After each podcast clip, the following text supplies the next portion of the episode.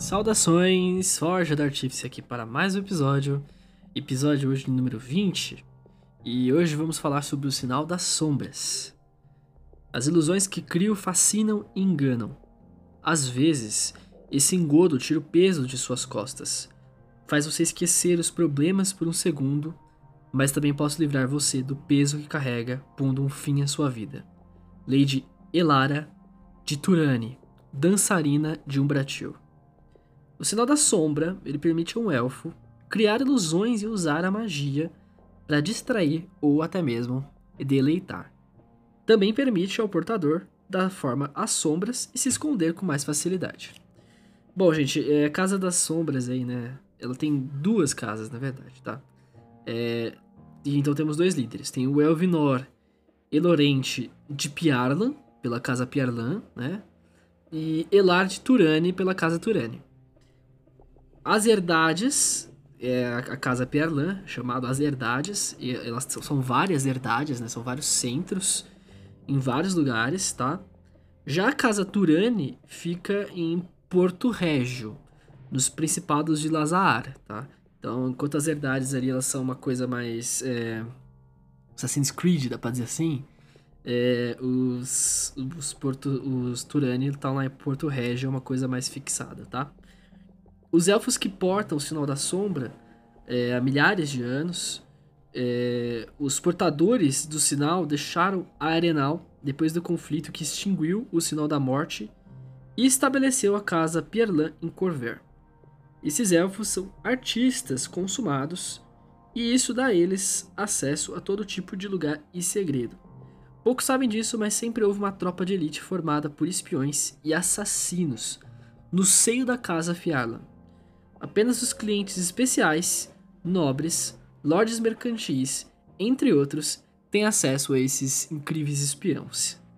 É, perto do fim da última guerra, teve uma rixa ali entre as grandes famílias da casa. Foi conhecido como o Cisma das Sombras.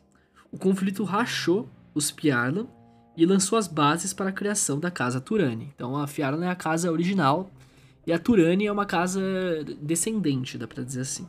A Casa Fiarlan, ela continua a oferecer artistas espiões a oeste da Terra do Pesar, ao passo que os Turani atuam na região oriental.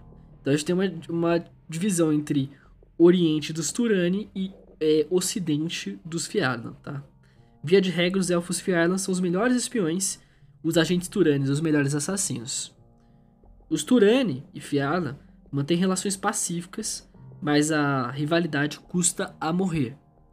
Dizem que o barão Elar de Turani é o responsável pelo cisma das sombras, regendo a casa desde seu enclave em Porto Régio. Ele tem sempre a companhia de duas criaturas umbráticas que, segundo dizem, seriam a encarnação da sombra. Uma é uma pantera deslocadora, tá? Que inclusive é o símbolo da casa, né? E, e é emblema dela, né? As terras da casa Fierlan conhecidas como as Edades, são os principais centros das artes nas cinco nações. E cada uma delas se encontra e se concentra numa tradição artística específica. A palavra escrita, as artes do movimento, a música, as artes materiais e as artes da ilusão, da titeragem, oratória e representação. A baronesa Elvinor Lidera a casa a partir da última destas terras, a herdade da sombra que fica em Charne. A Hidra é o emblema da casa Fiarlan. Bom, eu diria que é uma das casas mais complexas de todas as 12 casas, por ela ter essa, essa divisão, essa rachadura nela, né? Que é uma rachadura muito política e, e divide uma casa dos Turani aí, né? Com a casa dos Fiarlan, que são muito diferentes, né? É, os Fiarlan, eles têm uma, uma questão muito mais artística na forma como eles usam o símbolo das sombras, né? Os Turani muito mais profissional, certo? Então tem essa questão aí entre os dois, né? Lembrando que é uma subraça de elfos, tá? Então o sinal da sombra, tá bom? Então se você for um elfo com o sinal da sombra, você ganha é, atributos próprios, intuição ardilosa, que é um bônus em atuação e furtividade, né? E o modelar as sombras, você ganha ilusão menor e no level 3, invisibilidade usando o traço racial. E se você for um conjurador, você também ganha magias. É, magias da marca, tá? Se vocês gostaram aí da marca das sombras e desejam fazer, então deixem aí comentários e dúvidas sobre alguma coisa que foi falado nesse episódio.